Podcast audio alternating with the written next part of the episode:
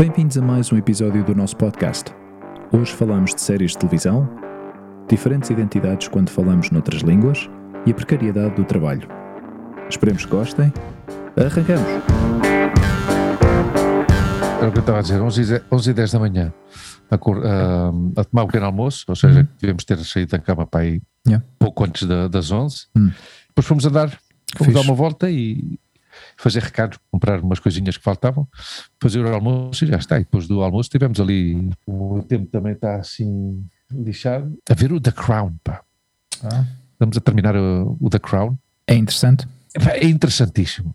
É, agora vamos lá ver. Do, do- do ponto de vista artístico, são os atores dos diabos. São muito bons atores. São bons atores. São É- muito uh, ator, Não sei se, se a maioria deles, porque não fui investigar o background deles e a trajetória profissional deles, mas parecem muito teatrais todos, não é? E eu gosto, se são, gosto se são, se são realmente britânicos, hum, é normal que venham desse background.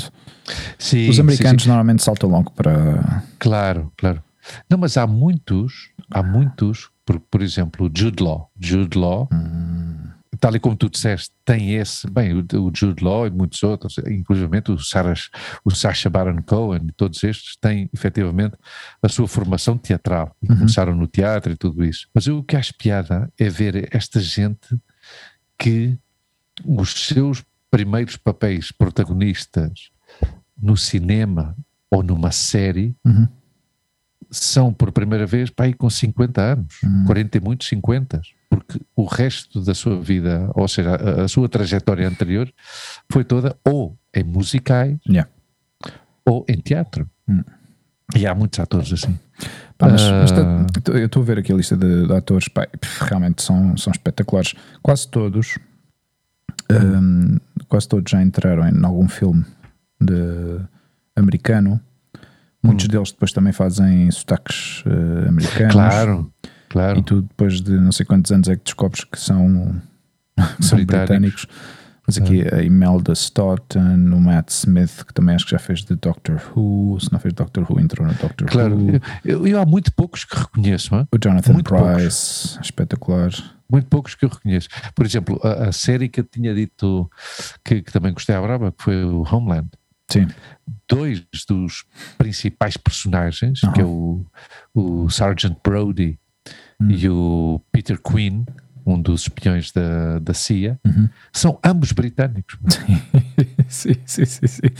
Ambos britânicos. O- o- e, quando- e- e- e passas oito temporadas Sim. a vê-los truly American, you Yeah. know, I'm, I'm a patriot, e a falar assim dessa maneira, e de repente vais à procura de entrevistas deles. Sim, sim, sim. Indeed, it was a great pleasure for me to work at Homeland Serial because e, pá, e parece Claro. o, que tu- o que nós falamos muitas vezes de. Aliás, tu e eu falamos muitas vezes desse, não é medo, mas essa, essa reflexão que tu e eu tivemos várias vezes de que quando falamos outro, outra língua, no nosso caso o espanhol. Yeah. somos outra pessoa. Temos outra personalidade. Eu estou É- plenamente assim. de acordo com isso. Sim, sim, sim, sim, mas é verdade, somos assim, o, somos assim. Que hum, eu não sei explicar, porque eu acho que parece que, que- que entras em conexão com outra parte do teu cérebro, mas é a própria forma de expressar. Eu Uhum. tenho uma, eu tenho um tom de voz quando falo inglês, tenho outro tom de voz quando falo em português e quando, e Uhum. quando para mim eh, o tom que eu menos gosto é o espanhol, por causa do, do da, da estrutura da encerra, língua. encerra, encerra muitos traumas. Encerra, encerra muitos traumas, querido amigo. Começamos a terapia. Não, não, não, não, não, não tem nada a ver com traumas. Tu tens uma relação estranha com, Abor, com abor, muito abor, espanhol. abor, ódio. Tem uma relação abor-ódio.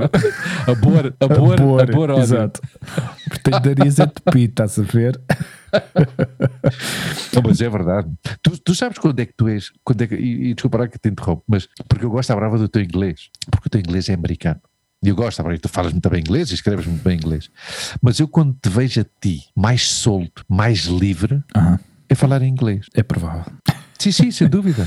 Sem dúvida. Eu das vezes, mas sabes que acontecia muito? Eu no aeroporto tinha essa experiência com os clientes. Quando eh, eu tinha uma relação espetacular com os clientes de, da Continental, quando eu trabalhava, eh, não, trabalhava- quando eu trabalhava na ICTS. Ai, ai, ai.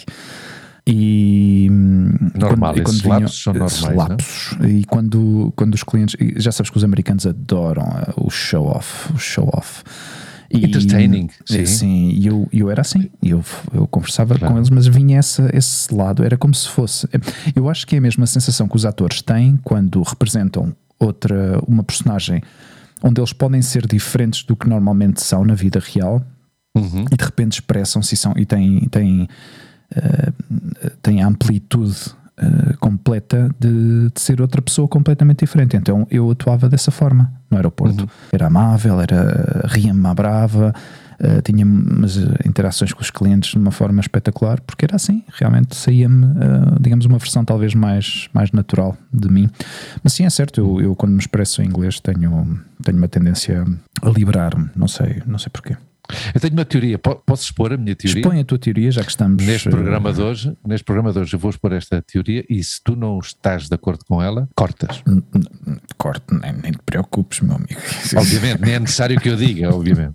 Mas esta é a minha teoria, queridos ouvintes, caso isto vá para o ar, Vai para lá. caso vai para o o ar. diretor Aqui não há censuras. pessoa, ca- caso o diretor do programa e a pessoa afetada desta teoria que eu vou expor agora eh, entenda que seja assim, vocês vão ouvir a minha, a minha teoria. Tu tens tão, eh, não é idealizado, mas tu gostas tanto do mundo anglo-saxão, principalmente dos Estados Unidos, que tu consideras-te eh, livre eh, quando estás a falar inglês.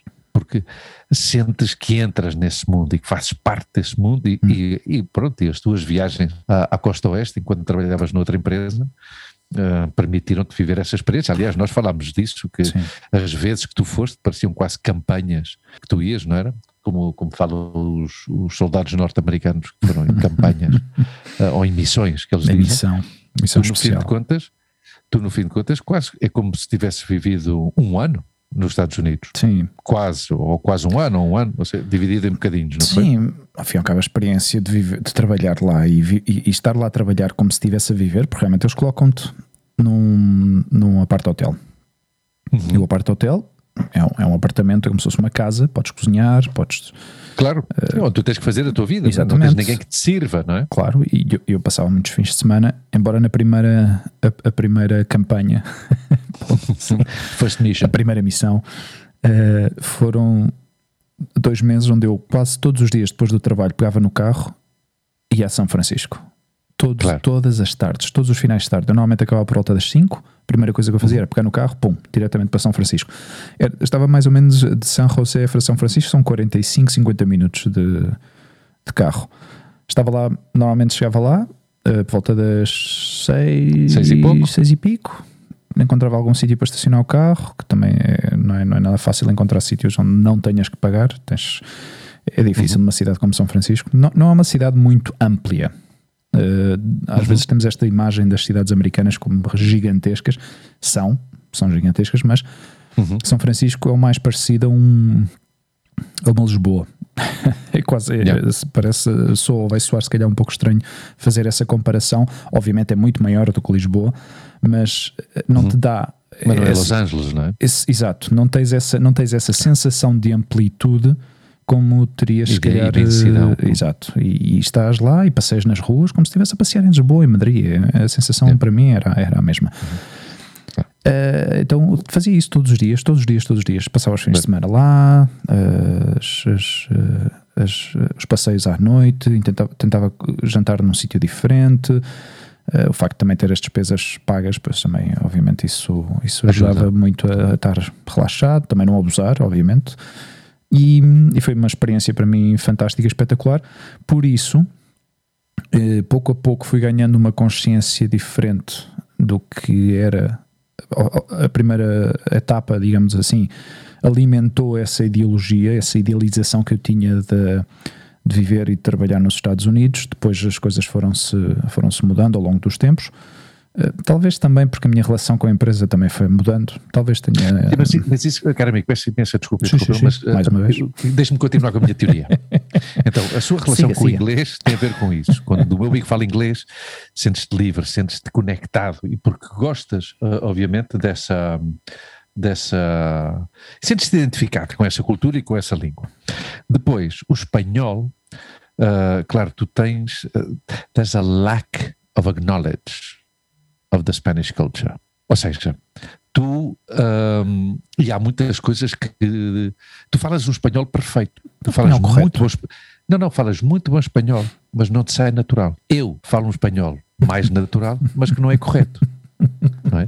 Porque tu dices las Cs e las Zetas e isso tudo, e eu não, não é? Então a mim sai-me de uma forma mais natural e mais fluida, Uhum. e depois tu Pois é, é tal história que não, como, como grande parte da tua mentalidade e dos teus gostos estão do outro lado do Atlântico, não, não te introduzes muito, culturalmente falando, culturalmente falando, Quase nada. na questão do espanhol. Não estás de acordo? Não, não, não, quase nada. Ah. Digo, digo, é, é Ah, certo, claro, é certo o que tu dizes. Ou seja, digo quase nada, é, é- ou seja, não- Ou, ou nada, ou quase ou nada. ou nada. Exato, exato, exato. E Exatamente. depois, isso. português, português tem a ver com o que nós somos. Não é? Português é orgânico, para nós é, é orgânico.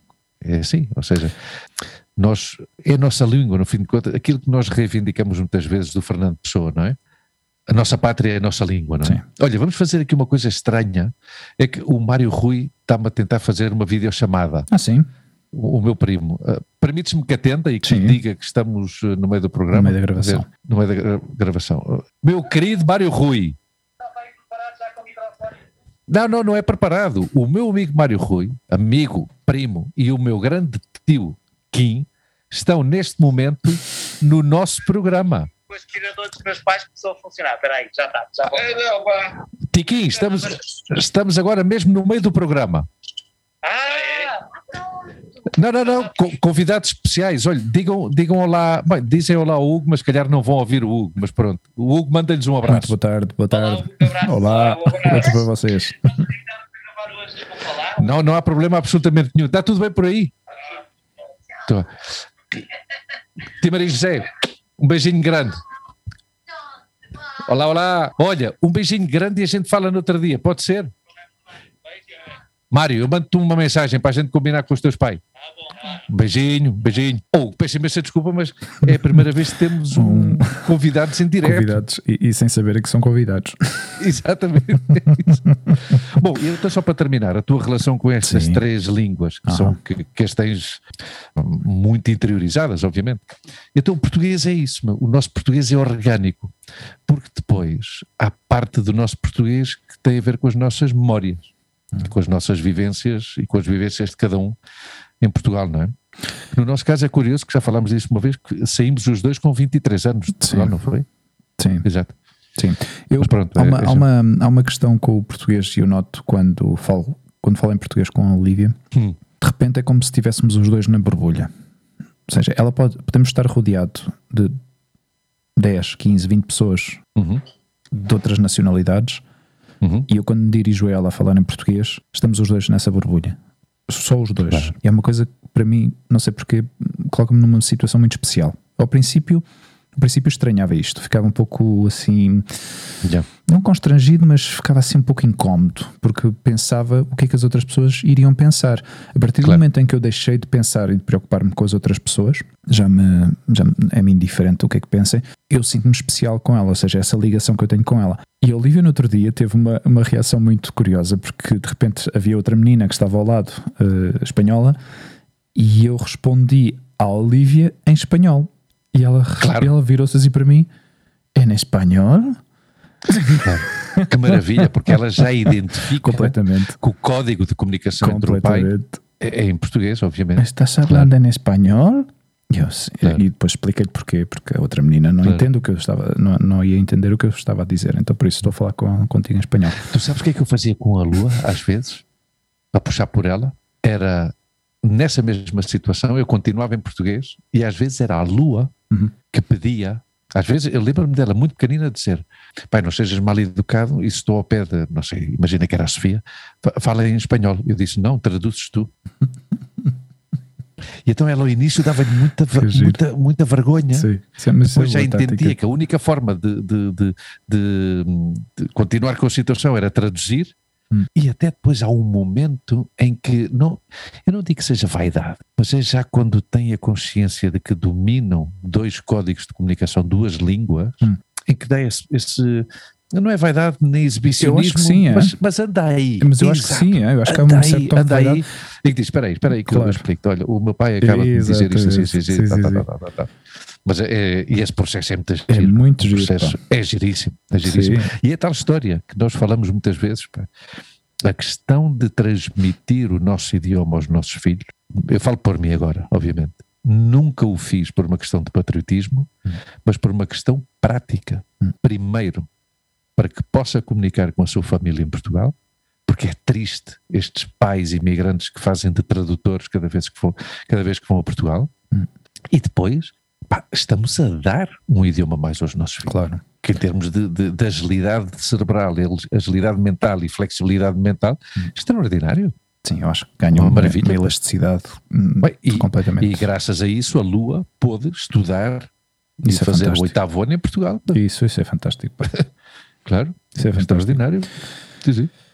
Olha lá, e hum, outra coisa que eu te queria comentar que me aconteceu. Vê se Ah, lembras. Não, não, não, é rápido. eh, Já, já- já está no arquivo, já está. já recuperei do arquivo. Eh, Uma coisa gira que me aconteceu no outro dia, que fartámos de rir, que falámos disto no último episódio, foi a cena de votar ou não votar nas eleições eh, que vão acontecer agora no dia 4 de maio, Sim. que tu disseste, não, mas tu não podes votar, e eu. Ah, não. Ah, sim, sim.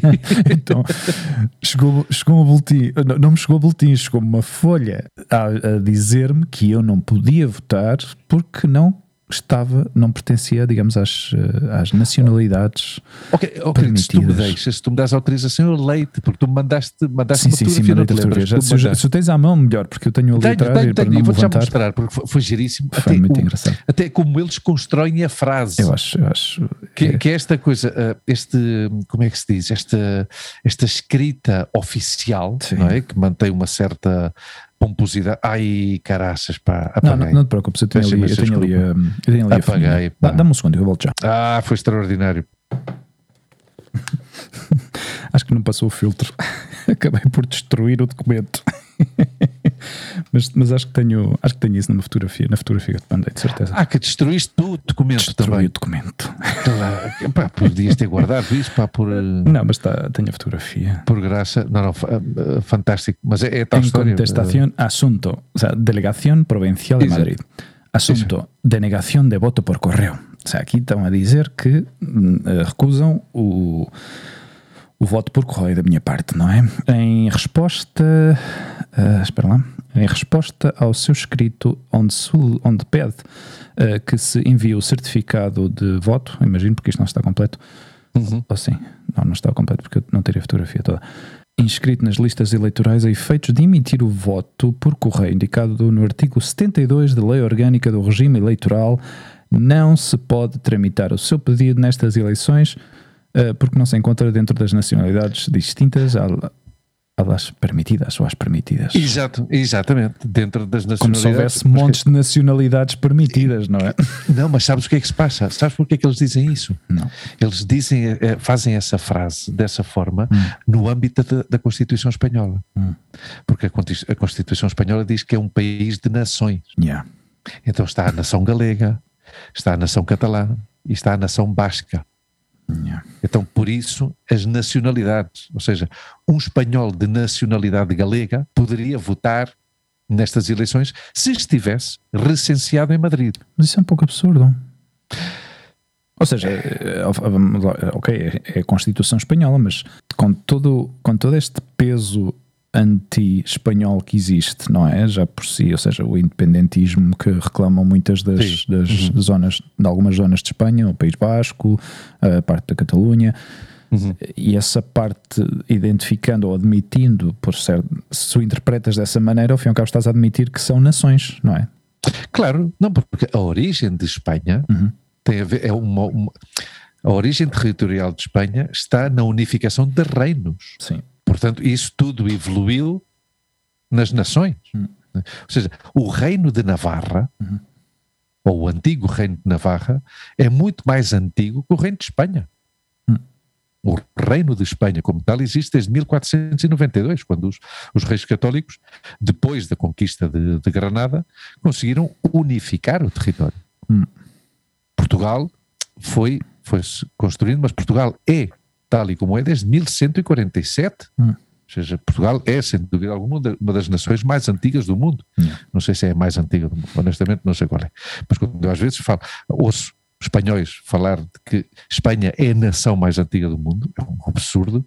Brutal, Mentira. porque até acho, até, eu acho inclusivamente que a Suíça é mais antiga que, que Espanha e que inclusivamente Portugal, não sei. Agora também não me meto já nestas histórias porque não, não, não coisa. Mas a questão é, em termos comparativos, é como se um, um transmontano que vive nos Açores, e está recenseado nos Açores, obviamente, pode votar nas eleições aut- autónomas dos Açores, obviamente, mas um Lisboeta não. Um Lisboeta que vive em Lisboa. Claro, de qualquer forma, eh, obviamente eu não. Não, Não, mas já falámos disso, Quando- que eu, eu também não encontro sentido nenhum Sim, como é que como é que e, não é- e o mesmo acontece em qualquer país obviamente quando há pessoas que não são da nacionalidade desse país mas que há 30, 20, 30, 40 anos que vivem nesse país e contribuem ah, do ponto de vista fiscal e, do- e- e como trabalhadores como, Claro. como, como contribuintes nesse país não possam votar claro, mas ainda por cima, ainda por cima estando governo, recenseado, exemplo. estando recenseado Uhum. aqui, eh, Claro. censado, eh, sou residente comunitário, tenho residência Claro. no país, há mais de 20 anos que vivo Sim, sim. neste país. Deveria já haver um- uma estrutura, um protocolo que permitisse Uhum. que cidadãos, estando fora do seu país, o que não tem sentido para mim é votar nas eleições em Portugal. Não tem sentido. Porquê? Claro. Porque eu não estou ligado à realidade da, da política portuguesa. Uhum. Para mim, votar no- nas presidenciais, agora que aconteceram em janeiro, fo- foi, para mim algo inédito ao longo de Uhum. todos estes anos, coisa que eu já não fazia há, muito, há muitos anos. Aliás, eu- falámos sobre isto e eu sei que é, que é, é estranho e, se- e talvez seja vergonhoso dizer isto. Ao fim e ao cabo, eu não, não, não usei o meu direito de voto durante todas estas décadas, nem me lembrava de quando é que tinha sido a última vez que eu tinha votado. Não, mas isso não é vergonhoso. Tu, tu exerces o teu direito se quiseres, tu tens esse direito. Sim. Se quiseres exercê-lo, exerces, já está. Eu até digo mais, no que tu dizes, eu, se houvesse uma legislação europeia que o permitisse, ou, ou- ou acordos eh, europeus que assim o permitissem, eu renunciaria ao meu direito de votar nas eleições legislativas portuguesas Uhum. eh, em prol de votar nas eleições gerais em Espanha, Uhum. para o presidente do governo espanhol.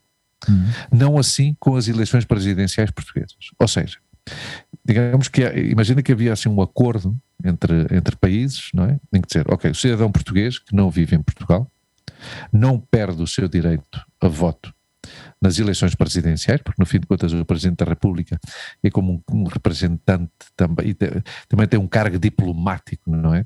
Fora do território português.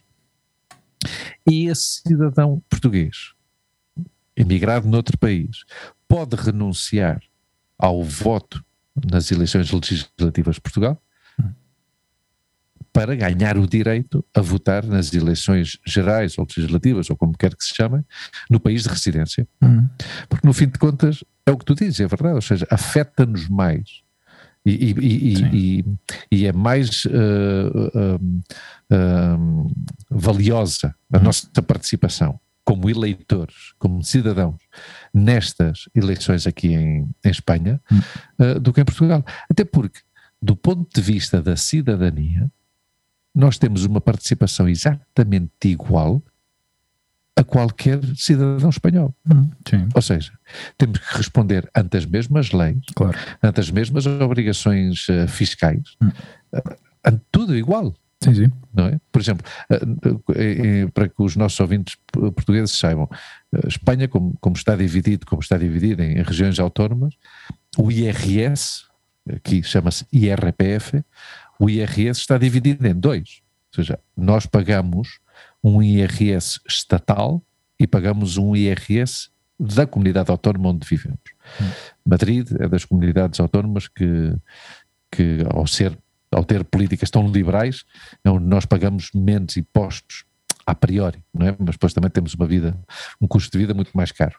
Ah, ou seja, tendo em conta que nós temos a mesma responsabilidade fiscal, a mesma responsabilidade como cidadãos ante qualquer lei, Código Penal, Código Civil, seja o que for, pois poderia ser-nos dado o direito a votar nessas eleições.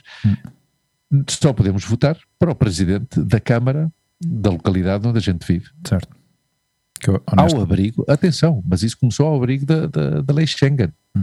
depois do acordo de Maastricht. Porque, e, aliás, na costa espanhola há muitos alcaides um, uh, alemães, ingleses nesta, nestas vilazitas. Não, sei, não sabias disso? Não sabia disso. acho que em Portugal, eu acho que em Portugal isso também acontece. Curioso. Isso não sabia. Porque são cidadãos europeus, não é? E então, como há livre circulação de pessoas e bens, uh, nesse sentido também, também se permite uh, que, que, as pessoas, a nível local, a nível uhum. municipal, se possam candidatar, uh, não sendo cidadãos espanhóis, mas na categoria de cidadãos europeus. europeus. Isso é curioso. Hum. Olha, sabes uma coisa? Eu, eu esta semana ouvi uma notícia que me deixou assim um pouco. Não, não me surpreende, porque real, uhum. honestamente há pouca coisa que já me, já me surpreenda, de, yeah. especialmente com esta, com esta questão de, do Covid.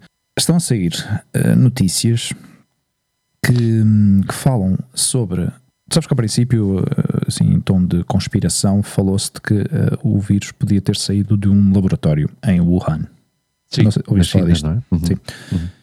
Depois a teoria, essa teoria foi-se diluindo, ao ao cabo, uhum. como declaravam que isso era uma, uma teoria da conspiração, pois então foram, foram eliminando esse, digamos, essa, essa retórica, ou esse argumento, desculpa. E então, cada vez mais está a provar ou, ou, ou obter dados, informação concreta de que efetivamente isso possa ter sido verdade. De que realmente era um vírus que se estava a trabalhar nessa zona, em Wuhan, uh, tendo em conta uhum. que há muitos laboratórios, ou é uma zona onde se concentram muitos laboratórios onde fazem estudos sobre sobre vírus bastante perigosos, não é? E a forma de. Ao fim e ao cabo, fazem este tipo de trabalho para entender como é que se pode mutar o vírus. Ao fim e ao cabo, eu acho que isto deve existir em qualquer parte do mundo, mas especificamente nessa zona, pois concentram-se uhum. concentram-se muitos laboratórios. E são, são uh, financiados por, por várias empresas que estão espalhadas também pelo mundo, mas em concreto há certas empresas americanas que têm grande poder. Implementação aí. Sim, e, e, investiram com bastante força nesses, nesses laboratórios. E começa-se a suspeitar que estas empresas já sabiam de, de que este vírus tivesse sido exposto uh, fora do, do, ambiente controlado do laboratório e que tentaram uh, ou ignoraram por um lado ou esconderam, tentaram ocultar essa informação. Ou seja, duas coisas aconteceram. Uma foi a falta de colaboração por parte das, eh, das autoridades chinesas em facilitar uhum. informação ao resto do mundo, e por outro lado, estas empresas privadas que estavam a financiar estes, eh, estes estudos que também decidiram ignorar ou simplesmente aceitaram a informação que lhes era facilitada sem, eh, sem questionar, sem, sem nem sequer dar voz de alerta de dizer uhum. atenção que há aqui qualquer coisa que está a acontecer. Calaram-se todos. Percebes? Falta de transparência de ambas partes. É? Completamente, é? exato. Então, tivemos durante estes últimos, este último ano um, um grande uh, show a acontecer, especialmente por parte do Donald Trump, uh, nos Estados Unidos, que se chamava isto o vírus da China, o vírus chinês, uh, o tempo todo a, a, apontar o dedo à China como se fosse a única responsável desta, desta, desta, desta situação. Uhum. E tudo o que está a acontecer agora está a acontecer abaixo, uh, ou seja, por debaixo deste, desta, deste conhecimento, que ao fim e ao cabo sabiam perfeitamente o que é que estava a acontecer em, qual, em todo o momento, um, ehm, e, e são eles os responsáveis por esta situação, não é? Ou seja, já não é a primeira vez que eu, que eu ouço, e já há pouco tempo ouvi isto também no, no podcast do Joe Rogan, de um tipo que era responsável por parte das equipas que um, que faziam um, que faziam um pouco esta investigação do que é que, do que, é que, tinha, do que, é que podia ter acontecido na, na China uhum. uh, e que já estavam a, sacar esta teoria de que efetivamente poderia ter sido um vírus que, que saiu do laboratório e eles um, chegaram à, à, conclusão de que efetivamente tinha acontecido isto, que isto foi um vírus que saiu de um laboratório, que houve uma, uma uma tentativa de ocultar toda esta informação para que não saísse à luz. Mas saiu, desculpa, saiu por acidente, não é? Porque ao fim e ao cabo continuam a investigar, não é? Não. Mas continuam a investigar, mas, mas um pouco fontes não oficiais, não é? Uhum. Por isso é que não se toma muito em sério este tipo de artigos quando saem à luz Uh, mas já, já há várias pessoas-chave, várias pessoas que têm certa representação pública, especialmente online, uh, uhum. que estão a destacar e a apontar a luz já para este, para este problema. Claro, mas já passou um ano, não é? E, claro. e agora as vacinas estão. estão... Esse, esse, é esse, esse, é um dos problemas que eu encontro. Hum. Um, a, a, a fidelidade da, ou a veracidade das hum. fontes. Hum. Ou seja, eu sei que os, o, o, tempo mudou. Há, há 20 ou 30 anos, a, a, a veracidade ou as fontes fiáveis eram, pois, uh, ou alguns governos uh, ou uh, algumas publicações, jornais importantes e revistas importantes. Depois entrou o mundo online. Mas, eh, eh, mas o mundo online, o, o, o, que eu acho que aconteceu foi que essas fontes uh, verídicas, essas fontes com, com crédito em papel, passaram a ser as mesmas fontes online, é? ou seja, a BBC continua a ser uma, uma fonte fiável, o uhum. Washington Post, o Le Monde, o, uh, seja qual for, ou qualquer agência de, de notícias, não é? Uh, então, isso, por um lado está esse problema. Quem é ou quais são as fontes fiáveis hoje em dia? Hum. Eh, porque hoje em dia todos opinamos, não é? Nós agora mesmo estamos a dar a nossa opinião. Eu sinceramente tenho muito pouca informação sobre isto e desde há vários meses deixei de seguir o assunto, porque pareceu-me que era já, uh, não sei, eh, que ia mais além das minhas capacidades intelectuais, inclusivamente. Mas eu estou a ver aqui notícias, eh, por exemplo, da, da, de há umas semanas atrás, de que houve, uhum. houve diplomatas que foram avisados dos perigos de, de, de, uma, digamos, de um outbreak, não sei como é que se diz outbreak em português, ehm, digamos, de, de, um possível contágio uh, uhum. de laboratórios de Wuhan dois anos antes. Claro. Dois anos antes. Ou seja, ou seja, que tenha havido uma fuga. Hum. Outbreak pode ser uma fuga? Uh, o outbreak normalmente é como é um contágio. Eu acho, eu acho que ah, eu acho que, eu acho que o outbreak sim, sim. tem a ver com contágio. Então, Ou seja, há dois anos houve provavelmente há dois anos estamos a falar de 2019. Mas certo. claro, eh, se formos a ver, esta questão do Covid começou em 2019. Sim, a finais. Finais de, de 2019, exatamente. Não sei, Outbreak. Eu, eu, eu acho, eu, eu, não sei, eu surto. Eu acho que esta surto. Surto. Uhum. surto. Exatamente. Eu, eu que, o que vejo é que se, se o sistema económico anterior a esta, a esta questão da pandemia já uh, alimentava as desigualdades sociais, uhum. esta questão da pandemia veio acelerar ainda mais estas desigualdades sociais. Claro, vamos lá é ver assim. uma coisa. O interesse, qual, qual é o interesse?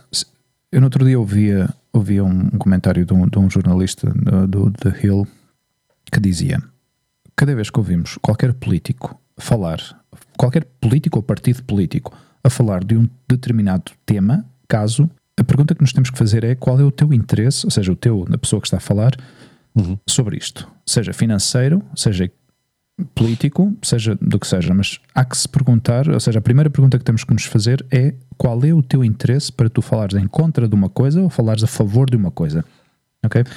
Porque o problema que nós temos, ou que, ou que eu acho que estamos a viver hoje em dia, é o facto de não, não nem sequer nos questionamos, só, só, só criticamos, ou seja, olha, mas outra vez a falar desta coisa, não sei o quê. Olha, mas em vez de fazer uma reflexão e fazer uma autocrítica e analisar exatamente o que é que estão a dizer e porquê que o estão a dizer, uhum. eu acho que é mais fácil fazer essa leitura. Acho que é mais fácil. Uh, estamos a viver numa, o que tu dizias antes da desinformação.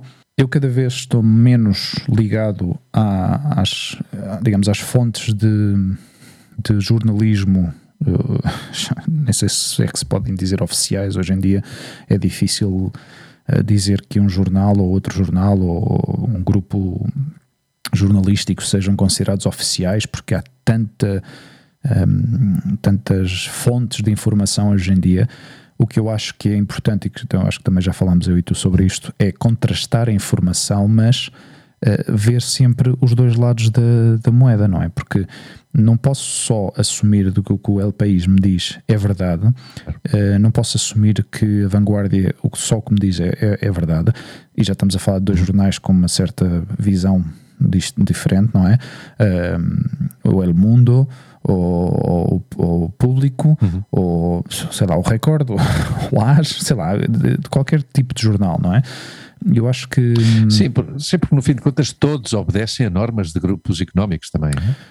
Exatamente. Aí é o ponto. O El, Aí País, o El País, por exemplo, tem uma dívida. Hum. Claro, o El País, por exemplo, tem uma dívida enorme com um banco, que acho que é o El País, Hum. que, é o, que é o El País, perdão, que acho que é o Banco Santander. Então imagina, tu achas que o El País vai dar uma exclusiva Claro. sobre um escândalo económico do Banco Santander? Yeah. Não.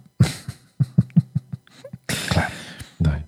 Já- Essa- essa é a já- questão. já- já- A- questão aqui Sim. da desigualdade que eu falava antes é que, desculpa, é só rápido. Sim, sim, sim, é, não, é é um que ponto- é um realmente bom ponto tão para voltar. sério que o próprio FMI, o Fundo Monetário Internacional, propõe um imposto aos ricos Uhum. para acelerar o processo de recuperação económica de todas as classes sociais e também para acelerar o acesso global às vacinas. Estamos a falar do FMI, Yeah. Hugo. Seja, o FMI está a propor uma, uma solução progressista. Quer dizer, pá, aqui, e o Jeff Bezos Uhum. já disse que sim, que ele está de acordo em que, Claro. Em que tem que, que pagar mais impostos ou, ou- ou- ajudar. Ou seja, no fim de contas, no fim da Segunda Guerra Mundial, o Plano Marshall fez o Plano Marshall, que foi principalmente os Estados Unidos, não é? o Tesouro norte-americano que ajudou à reconstrução de muitos países. Aqui o plano, os, os Estados hoje em dia, todos os Estados estão falidos, porque eu acho que todos os Estados estão nas mãos das entidades privadas, das grandes, dos grandes fundos de investimento. Os Estados pedem empréstimos a bancos privados. Sim, sim, sim. E há muitos Estados que perderam já a capacidade de, de autofinanciar-se, porque não têm uma produção própria, seja do que for. Não sei, isto é complicadíssimo, é complicadíssimo realmente. não? Mas, mas a mim chamou muita atenção esta questão do, do FMI e chamou muita atenção o que tu dizes também, a notícia que tu ouviste sobre que afinal de contas há provas de que, de que isto podia ter sido Evitado. evitado, não é? Perfeitamente. Podia ter evitado esta... Podia-se ter evitado porque no momento em que começaram a anunciar isto, houve muita eh, politização. Claro, Em vez de realmente atacar diretamente na fonte, no que é que estava a Sim, acontecer, politizou-se o- politizou-se porque havia interesses económicos Uhum. detrás disso, percebes? Então, eh, o facto de Claro. os americanos, especialmente os americanos, terem a mão na massa aí, eh, literalmente, ou seja, Uhum. Eh, ao fim, ao fim e ao cabo não lhes interessava que se soubesse, aos chineses, como têm esta visão de eh, não, não, uma, não uma visão, esta forma de atuar constante de ocultar informação e de nunca partilhar informação com ninguém, Uhum. é, é o que, é o que acontece. Ou seja, combinaram-se estas duas coisas. Isso que tu dizes do Jeff Bezos, é, há, que, há que tomar isso com certo, com certo cuidado, porque é, é isso que eu te perguntava. Qual é o Claro. interesse? Qual é o interesse do Jeff Bezos detrás disso? Percebes? Se tu fazes esse tipo Mas de. essa é a questão, essa é a questão. Exato, porque já, já são tantas décadas, são tantas décadas de, de controle dos poderosos que todos nós temos este ceticismo em que já não vemos altruísmo nesta gente. Ou seja, o Jeff Bezos diz, eu estou de acordo com o FMI e temos que aumentar a participação, mas há tanto ceticismo que as pessoas dizem, hum, espera aí, o Jeff Bezos está, está à procura de qualquer coisa. Tu sabes esta história que, que, que sucedeu há uns anos com já falecido uh, o homem que era dono ou o criador da, da, da North Face, esta marca de, Sim. de roupa. Sim, sim. North Face. Esse homem era um grande, era um, era um milionário e esse homem era um grande defensor da natureza e do, e do meio ambiente e não sei o quê. Então esse homem comprou grandes extensões de terra na Argentina Ok. para proteger, ou seja, comprou grandes extensões de terra, de terra para protegê-las, para não construir, não fazer absolutamente nada com elas. Ou seja, mais tarde uh, descobriu-se que essa zona era uma zona riquíssima do ponto de vista hidrográfico, Uhum. ou seja, que havia uma quantidade de água doce aí absolutamente extraordinária. Houve já pessoas dentro desse escepticismo que começaram a pensar: hum, este homem vê que no fim do século XXI o grande problema do planeta Terra vai ser a água Yeah. e está a comprar a água do mundo. Hum. Ou seja, o ceticismo pode estar presente em qualquer coisa. O ceticismo está presente em tudo. Tanto é assim que, por exemplo, falavas da politização. Madrid, que, que no próximo dia 4 de maio há, há, há eleições autonómicas. Tu, tu conheces algum território em Espanha mais politizado do que Madrid e Catalunha, mas pronto, Catalunha por, por motivos óbvios, por, pela questão do nacionalismo. Hum. Mas em Madrid, em Madrid que um partido tem o descaramento de pôr como slogan de campanha comunismo ou liberdade. Uma mulher que. bom, isto, isto daria para Mas outro sabes, programa. não, quer mas, dizer, mas sabes que, este- mas sabes que ela está, ela está à frente nas, nas sondagens e vai ganhar. Claro que está, claro que está à frente, mas não está à frente pe- pelo que ela é e pelo que ela representa. yeah. Está à frente, está à frente pelo, pela quantidade dos grupos económicos e da elite Hum. madrilena que a apoia. Hum. Ou seja, a elite madrilena sabe que ela é uma inepta. Ah, mas não interessa Mas ter já pessoas inteligentes bem. no poder. Que seja assim, não interessa. Exatamente, exatamente. Esta mulher, para quem Uhum. não saiba, era a community manager de um cão. Tu sabes que ela era community manager da conta de Instagram de um cão que era o cão da antiga presidente, sim, do PECAS. Tu põe Isabel Dias Ayuso, community manager, ela é jornalista de formação. Ok. E, todo, e toda a formação e todo o background político que esta mulher tem é que ela era a community manager da conta do Instagram do cão da Esperança Aguirre. E esta mulher chega aí e o próprio, e o próprio eh, presidente da Câmara de Madrid chegam aí depois de uma disputa interna dentro do Partido Popular Ok.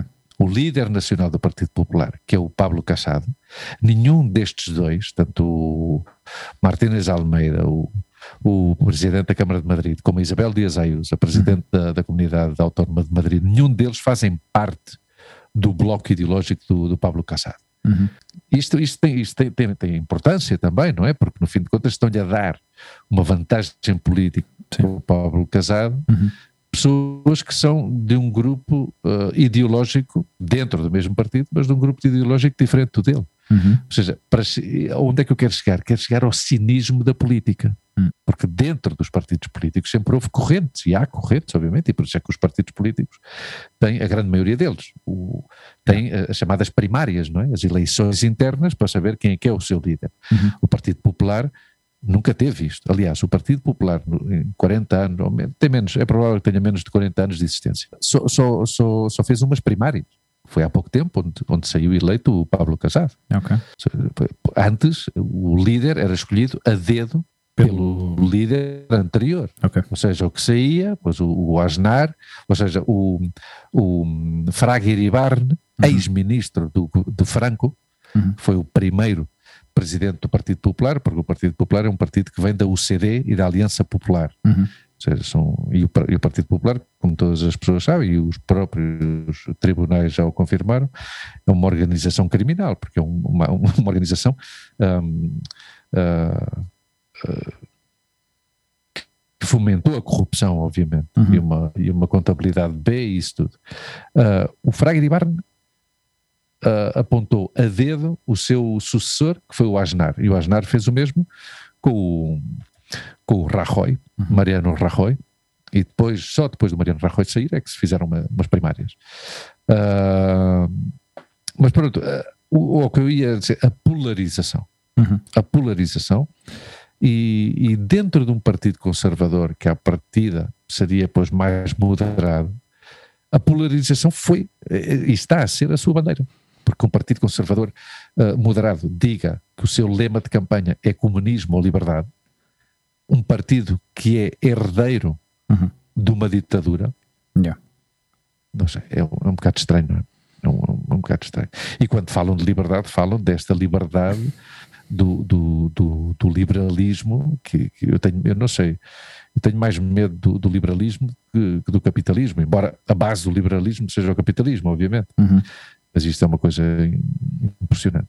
E cada vez há mais desigualdade. Se tu vives em Madrid, pá, Madrid é uma cidade violenta. hã? Em que sentido? Madrid é uma cidade violenta para a, para- para a classe trabalhadora. Ah. uma- uma- Sim.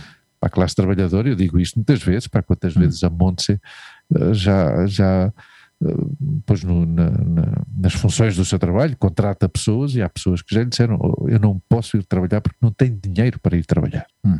Uma, uma sociedade, uma sociedade não pode estar orgulhosa de existir quando tens trabalhadores que não têm dinheiro para ir trabalhar. Hum. Isso é uma vergonha, pá. uma vergonha. Sim, talvez de. E é assim Madrid. Esta. Sim, é. Afinal, essas coisas não. Nós, nós temos tido sorte também, não é? Com a posição onde nós estamos como imigrantes, viemos, viemos aqui como, como privilegiados, ao fim e ao cabo, não é? Eu acho, eu acho, que, tu, eu acho que tu, dentro do que cabe, uh, tiveste mais contacto, uh, ou seja, tiveste diferentes experiências que te permitiram ver isto que acabas de dizer como, como, como de mais de perto, esta, essa realidade que tu observas, não é? Do, do, difícil que é de conseguir trabalho aqui, de trabalhar. Mas eu, eu, já cheguei aqui com trabalho. Eu cheguei aqui com um trabalho estável, hum. com, com um contrato indefinido e claro, eu não fui consciente, nunca fui consciente de até, até ou seja, fui consciente até o momento em que acabou. Depois a partir daí é que entrei realmente na, na realidade, não que é a crua realidade de estar desempregado, mas ainda assim Nunca me faltou uhum. casa, nunca me faltou comida, nunca me faltou gasolina para o carro, nunca me faltou dinheiro para, para poder viajar. A mim também não, felizmente. Sempre, e tu sabes que eu sou uma pessoa ativa e, hum. sempre tive dois, três trabalhos ao mesmo tempo e uma data de atividades. Não, eu tenho a consciência do que me rodeia hum. pela informação que tenho. Pelo, hum. pelo, que me informo e, pelo, e pelas pessoas que conheço. Quer dizer, eu conheço uma família de marroquinos, que tu sabes, os nossos amigos marroquinos, com quem tivemos em Marrocos há, há dois anos, hum porque são pessoas que vivem com grande dificuldade. Yeah. E não é porque sejam marroquinos, porque há milhões de espanhóis que vivem nessas, nessas circunstâncias. O que me leva a não entender porque é que esses milhões de espanhóis que vivem com dificuldades hum. entram nestes discursos. Entram nestes discursos. Há, uma, há uma precariedade laboral em, em Madrid e em Espanha em geral, mas falando de Madrid, porque no fim de contas a comunidade de Madrid são 6 milhões e pouco de habitantes. Desculpa só cortar. Seja, na dizes, comunidade tu, de Madrid tu, vive dizes, um bocadinho mais de metade da população de Portugal. Dá-me só um segundo. Diz, diz. Precariedade refere-se à qualidade do trabalho ou à falta de trabalho? Não, não, a precariedade de trabalho, a precariedade de trabalho pode ser interpretada de várias formas. Uhum. Por exemplo, há uma grande precariedade de trabalho na, no sistema de saúde público de Madrid. Uhum tu vês uma, tu vês uma folha de, da vida laboral de um enfermeiro em Madrid, de um uhum. enfermeiro ou de um médico em Madrid, uhum. e tem, uh, e por ano pode ser que assine 6 ou 7 ou 28 contratos de trabalho, porque são contratados por horas. É. Isso é ser precário. É ser precário porquê? Primeiro porque não, não tens uma continuidade laboral. Uhum. Depois não tens direito a férias, por exemplo. Certo. Porque se tu, se tu vais contrato atrás de contrato, pois não, não, não tens direito a, a férias. Claro, nunca chegas e as férias a, é um direito fundamental a acumular tempo para férias, não é? Exatamente, exatamente. Sim, estou nessa Depois, situação agora. E, isso é uma precariedade. Claro.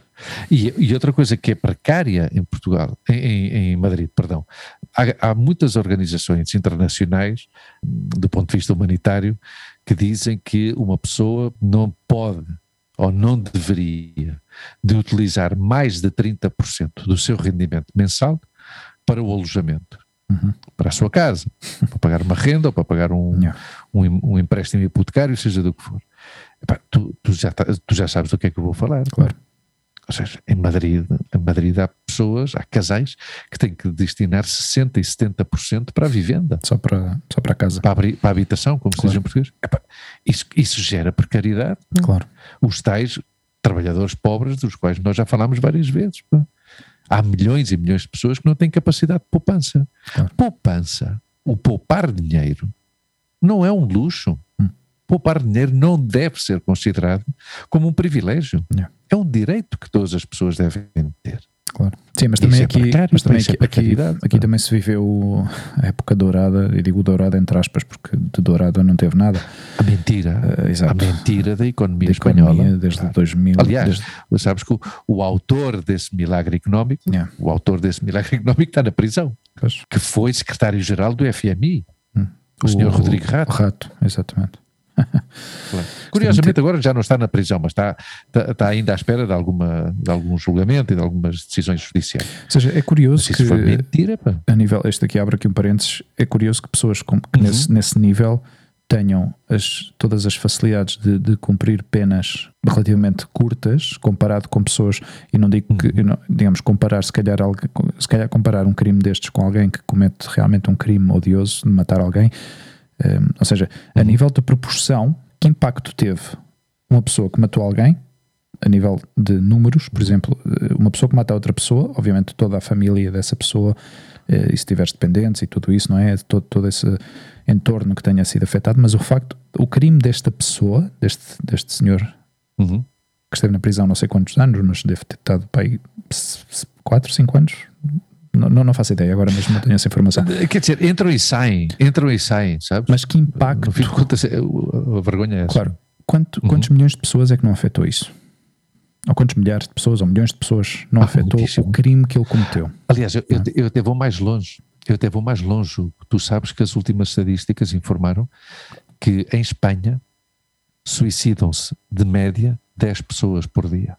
Puf. E o suicídio é algo que não se fala. Isso é- mas isso está. E a está- saúde mental espanhola, Sim. a saúde mental espanhola é uma, é uma miséria. É uma miséria. Aqui perto de casa havia um centro público de saúde mental que está fechado, com psiquiatras e com psicólogos. Está fechado. Hum. Fechou. Ou seja, o que é que. É, é- é- é duríssimo. Então, o impacto de muitas medidas económicas ou o impacto de muitas políticas Uhum. provoca mais mortos. Sim. E eu não estou a desculpar um crime de assassinato. Não, exato, eu não queria, eu não queria entrar nenhuma. nesse.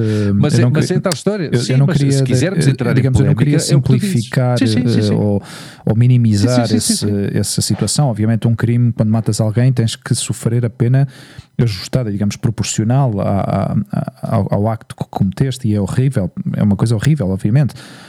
Mas estas pessoas que, que cometem este tipo de crimes a nível económico, eh, que, digamos, parece que lhes dão uma bufetada com uma luva branca e já está. Uhum.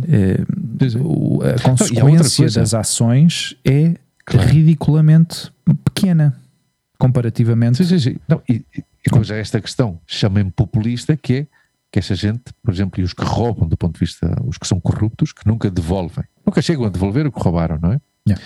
E há pessoas que come- cometem um crime, crimes de diversa índole, não é? Mas Sim, sim. cometem um crime que quando cumprem com a sua, com a sua condena na prisão, recuperam a liberdade e os primeiros anos do trabalho que tenham têm o seu ordenado embargado para pagar essa dívida do crime, que- porque há uma, há um, eh, há um- eles têm uma condena em termos de anos de, de prisão e uma condena económica. Pois.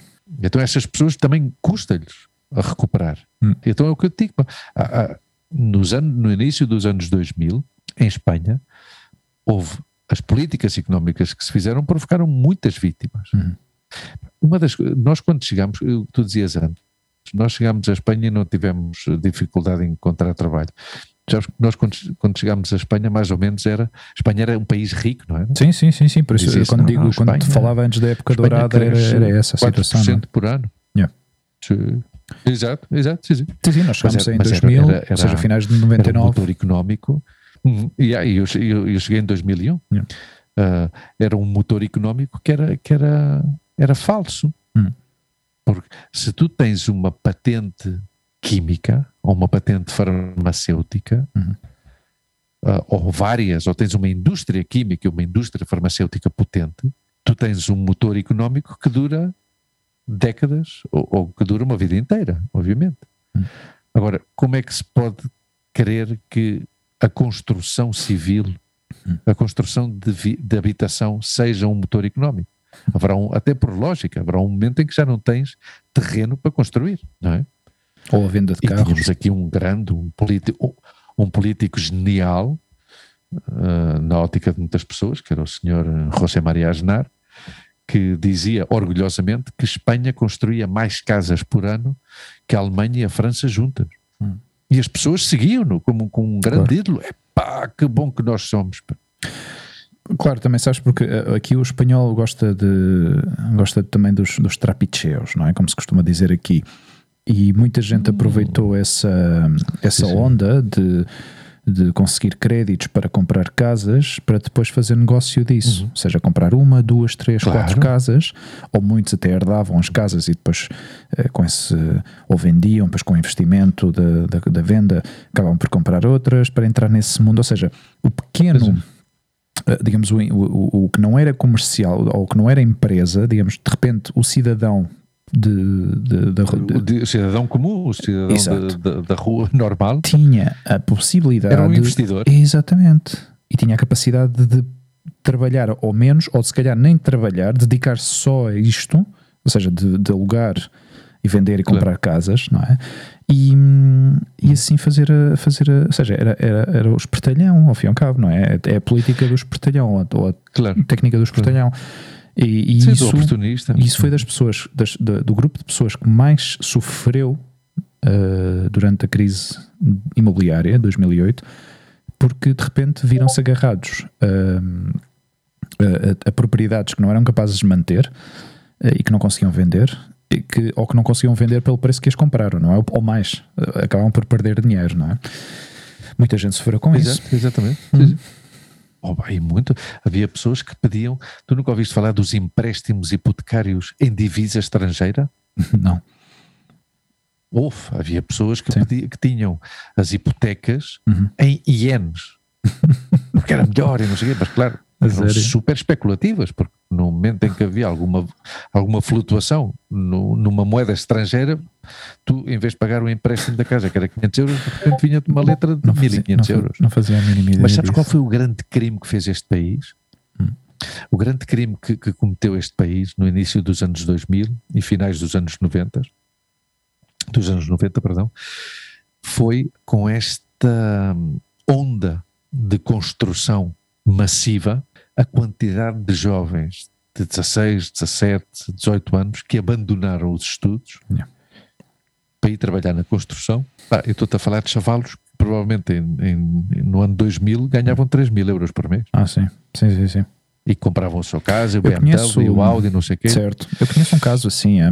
eu conheço um caso que de uma amiga. Pessoas que, pessoas que deixaram a escola secundária. Sim, sim, sim, sim. sim. Deixavam sim, sim. a escola secundária. Sim, eu conheço um caso de um, de um rapaz que começou muito novo como soldador e ganhava muita, uhum. muita, muita guita e que de repente acabou. De repente ficaste na rua sem, claro. sem, sem nenhuma formação uh, específica, porque ao fim e ao cabo, desde dos teus 16 ou 17, começaste a fazer esta, esta uhum. Este, como é que se diz? Este, essa profissão. Essa profissão, exato e, e deixaste de poder fazê-la, porque ninguém te contratava como soldador, claro. não é? E não tiveste nem sequer Exato. a capacidade, uh, uh, nem a possibilidade de, de formar-te ou de reciclar-te ou de, uhum. uh, de, conseguir, pelo menos, continuar a trabalhar no que digamos na tua na tua arte não é no teu e, uhum. e no isso, teu ofício no teu ofício exatamente era a palavra que me estava a faltar era um ofício obrigado e, e, acabaram por, por sofrer imenso com essa situação e estar no desemprego durante muito tempo, não é?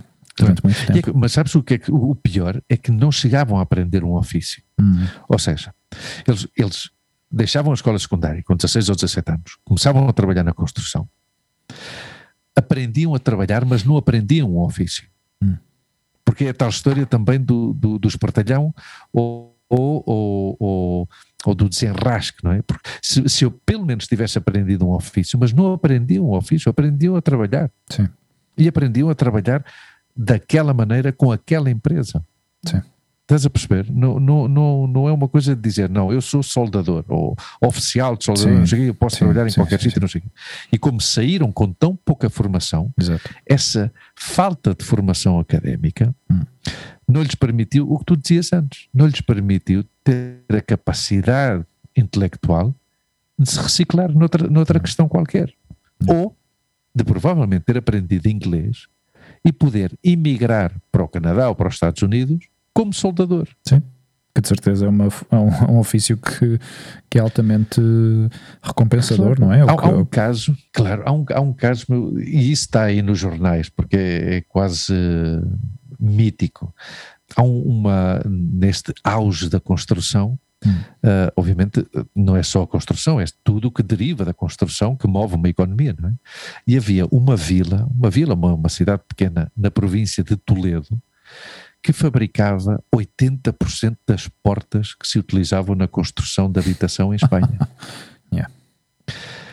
Hugo, 80% da população dessa vila trabalhava na fábrica ou vivia da fábrica, porque depois os restaurantes e os supermercados claro. que vivem dos trabalhadores dessa fábrica, as discotecas e os hotéis que vivem de, dessa fábrica, claro. a bomba de gasolina que vive dessa fábrica. Então imagina quando acabou e já não eram preciso portas. Hum. Uma das coisas que há muitos expertos uh, ou, ou, experts que se lamentam é que durante esses anos de construção a Espanha não conseguiu industrializar essa atividade económica. Hum. Epá, já que tiveste tantos anos a construir, epá, destina parte desse dinheiro, ou seja, os próprios empresários, Uhum. pá, destina parte dos teus lucros à investigação. À investigação de construção de edifícios ah, resistentes aos sismos, aos terremotos, Claro. ah, materiais que proporcionem uma melhor calefactação, ah, cal- calef- ah, isolamento, perdão, Sim. Uhum. das casas, que permite um- uma poupança energética. Exato. Não, isto era, pá, pá, vamos, Sim, investir, iates, em, investir, em, piscinas, investir em conhecimento. é? já está, Hum. claro, exatamente. Hum.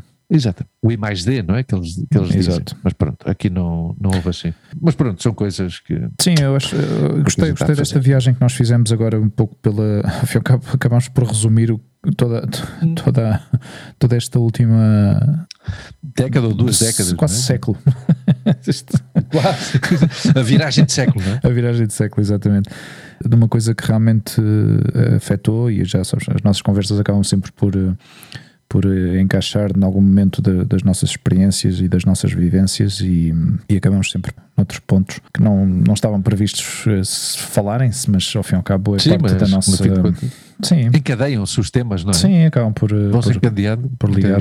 Sim, não é, não é propriamente uma, uma. Ao fim e ao cabo, é o resultado e é o reflexo da situação em que nós continuamos a viver aqui em Espanha, eh, de instabilidade, de, de conflito político, as pessoas não estão bem, eh, a política não está bem.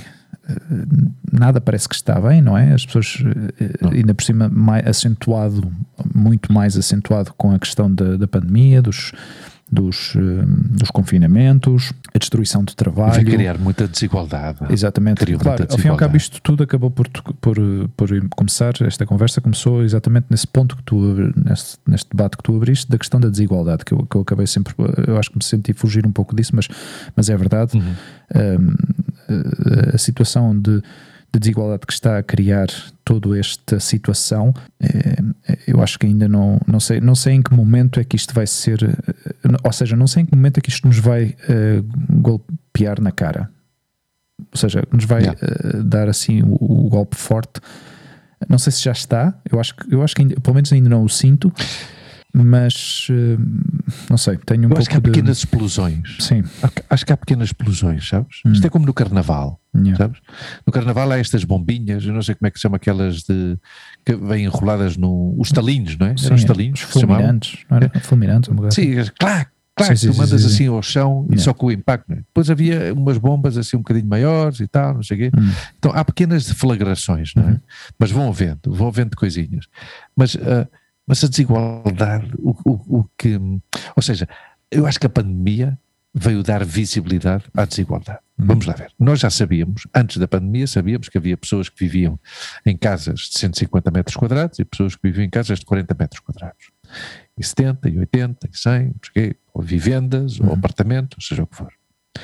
Veio a pandemia, e o que é que aconteceu na pandemia? E, insisto, tu e eu falamos sempre do caso de Madrid, que é o caso que temos mais presente, porque é onde nós vivemos. Bem, A gente já sabia destas desigualdades do ponto de vista habitacional.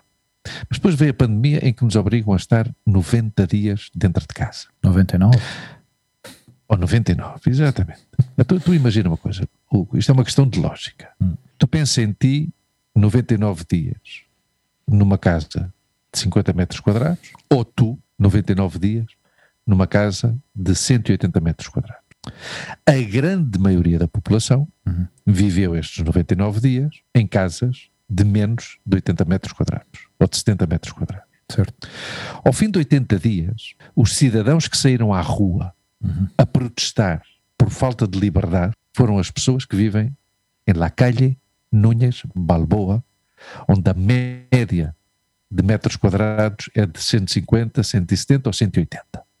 Hum. Esses foram os que saíram à rua Hum. a reclamar. Porquê? Porque estavam fechados em casa. E porquê? Porque o serviço doméstico, devido às restrições, não podia ir às suas casas para cozinhar e para limpar. E outra reivindicação que tinha estas pessoas é que não podiam ir às suas, porque como se aproximava o verão, Claro. não podiam ir às suas segundas residências, casas. às suas vivendas na praia ou na montanha, for. Em nenhum momento pensaram nesse serviço doméstico que vive provavelmente a 30 ou 40 quilómetros de distância em apartamentos de 40 ou 50 metros quadrados. Então, isso foi a grande desilusão de pessoas como eu, que ao início da pandemia havia esta coisa do tudo vai sair bem, vamos sair melhores pessoas, olha, olha que estamos a dar um respiro à natureza, hum. olha nas Astúrias como, como os ursos já andam a ir pelo meio do Oviedo, e claro, porque o homem deixou de interferir no seu habitat. Não, não, o homem continuará a ser o mesmo, e com perdão, senhor diretor, filho da puta que era antes. Hum. E, se tem a possibilidade, pós-pandemia, hum. ainda vai ser mais. Yeah. E esse é o problema. E sabes que é outra coisa que é tu. Assim. Acho que acabaste por aproximar numa, num ponto que eu andava ando aqui a dar voltas e estava a ver como é que encaixava isto, que é a questão de o facto, isso que tu disseste das manifestações, por outro lado, ou seja, a outra cara, essas pessoas que viviam uhum. ou que viveram ou que continuam a viver em 70, 50 metros quadrados, há uma desunião e uma falta de capacidade de, de manifestação por parte dessas pessoas. Tu não vês ninguém, de momento, a manifestar-se nas ruas. Porquê? Primeiro estão proibidas as manifestações. Estão resignados. Exatamente. Isso é resignação. E depois, por outro lado, ninguém quer perder mais. Ou seja, se já há pouco trabalho, em por cima, se, se, se, a população agora decidir é uma greve geral, o que é que aconteceria, não é?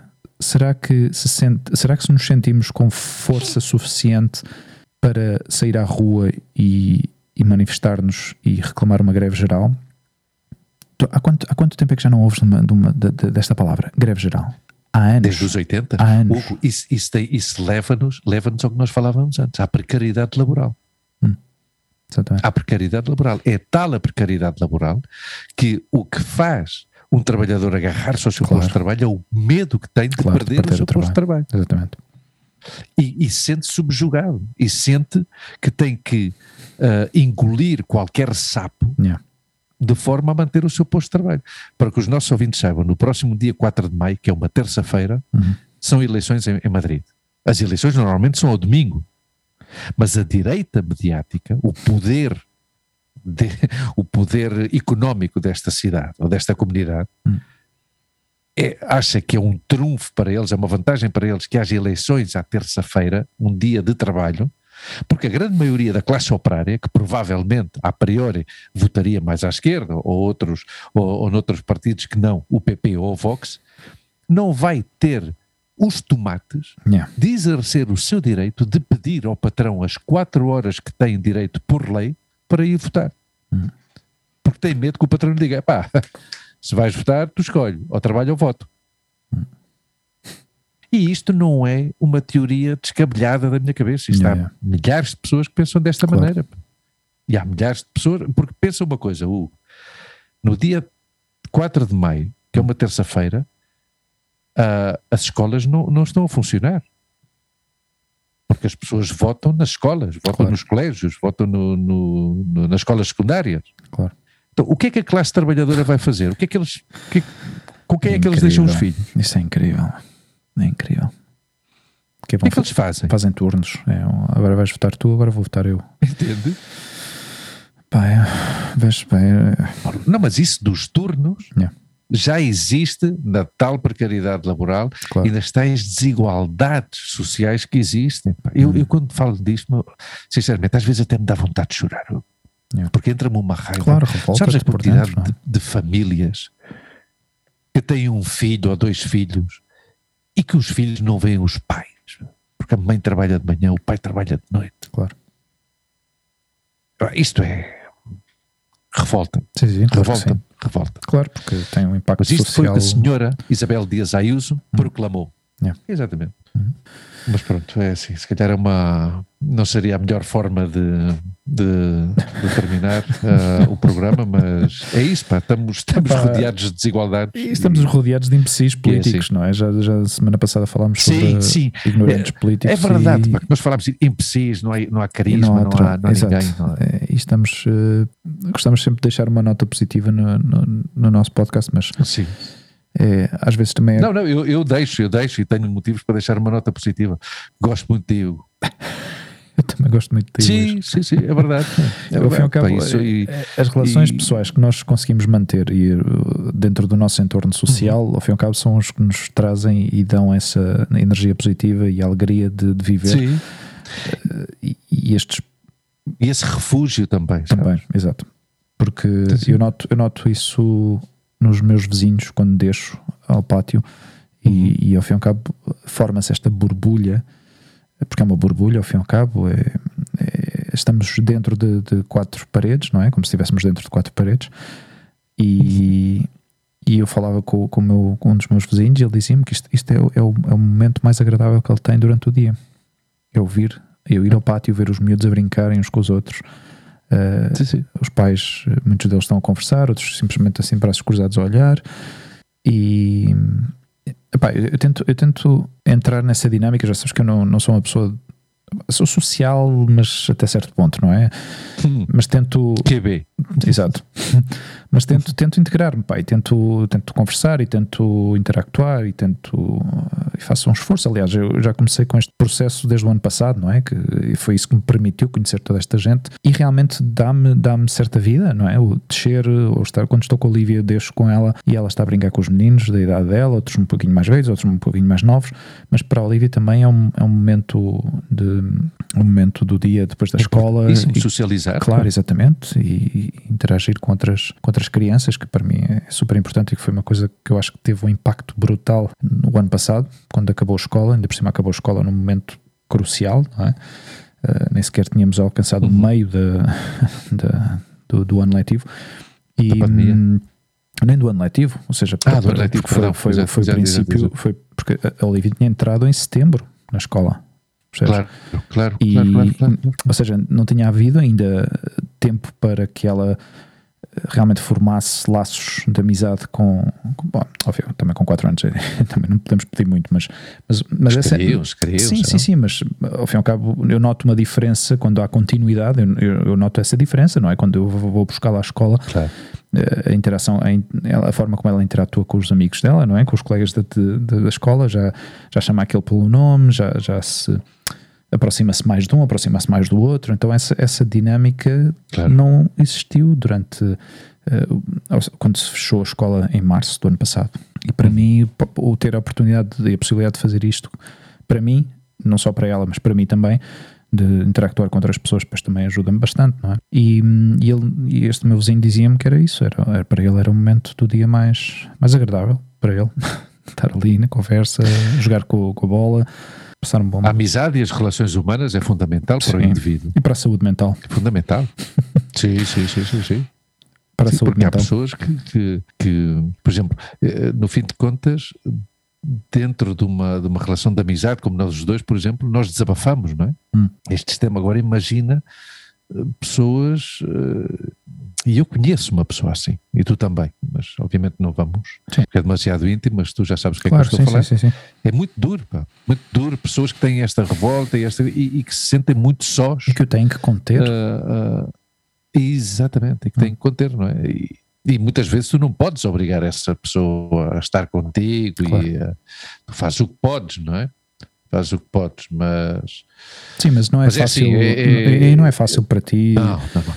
Não é fácil para ninguém, mas para ti em concreto, que conheces esta pessoa, estar a observar e ver esse, esse, esse processo que ao fim e ao cabo é destrutivo para essa pessoa e para as pessoas É que rodeiam, não é? é. Especialmente para as pessoas que estão mais próximas dele. Exatamente.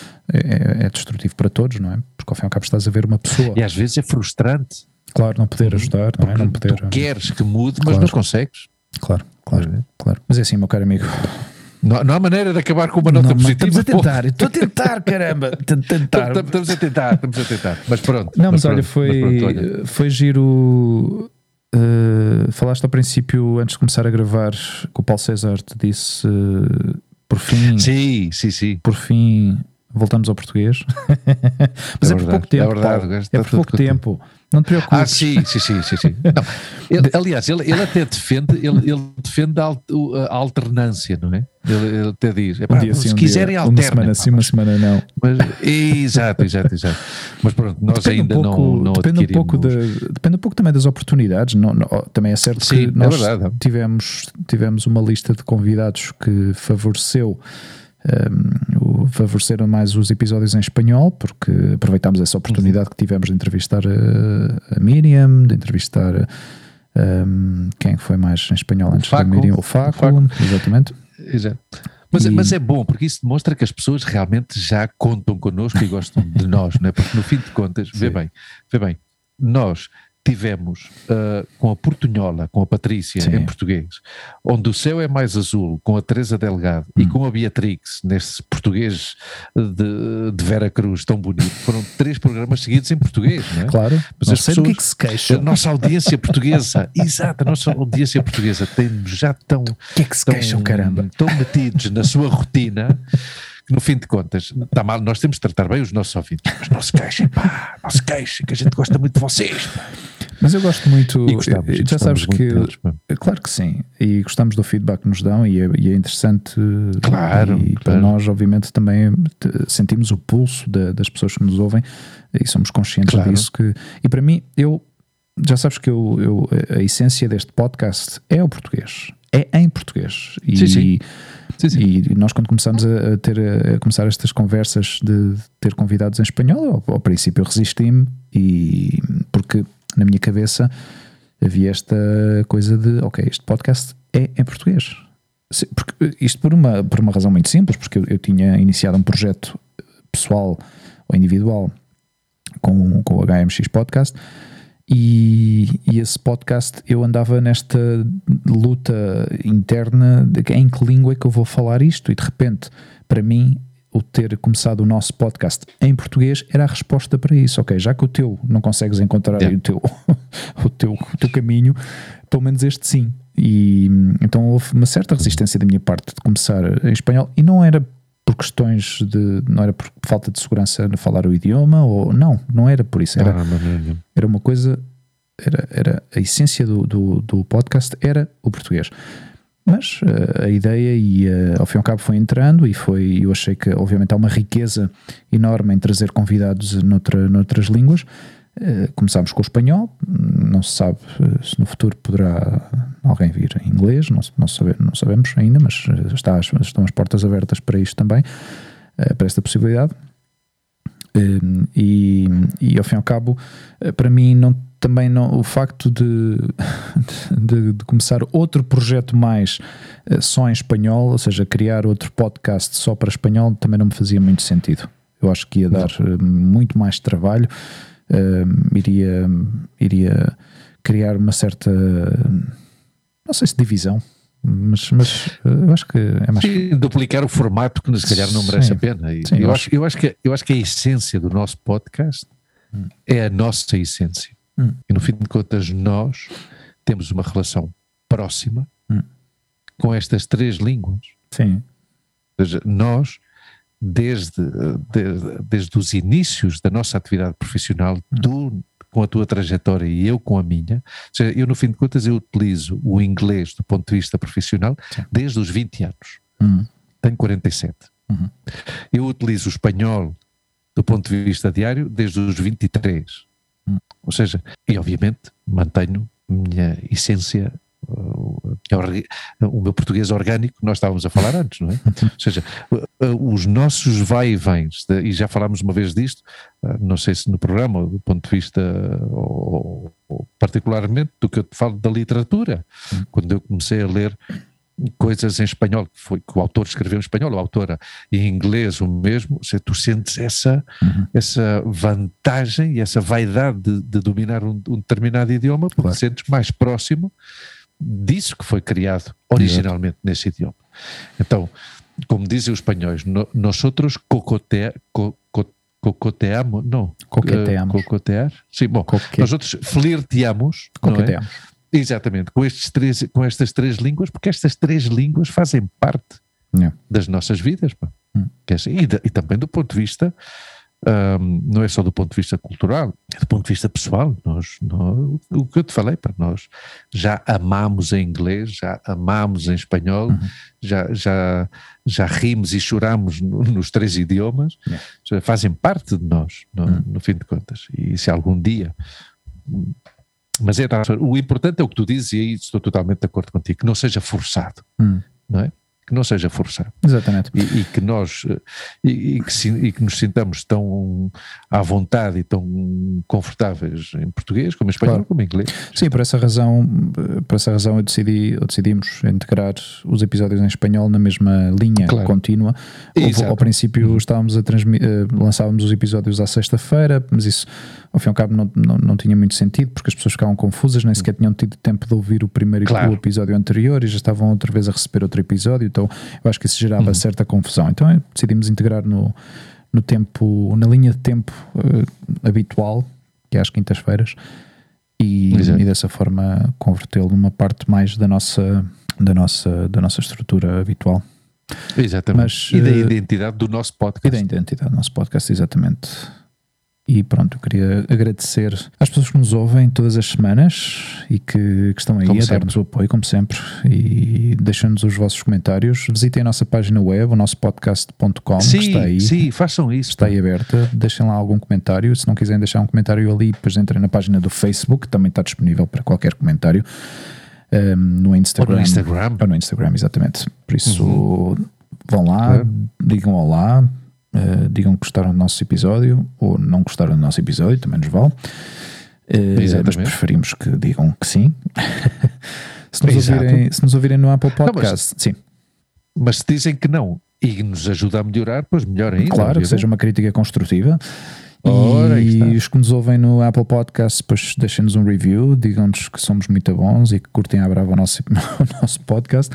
Uh, no Spotify Isto não sem dá. querer influenciar na opinião não, de ninguém, não é? nenhuma. Não. Não, não, não, não. Ok, Sem- ok, ok. sem- é importante não, não é, não estou a querer aqui fazer nenhum tipo de de, digamos, de, de modificação De- linguística de- ou de algum tipo de jogo psicológico. Não, não. Vão lá.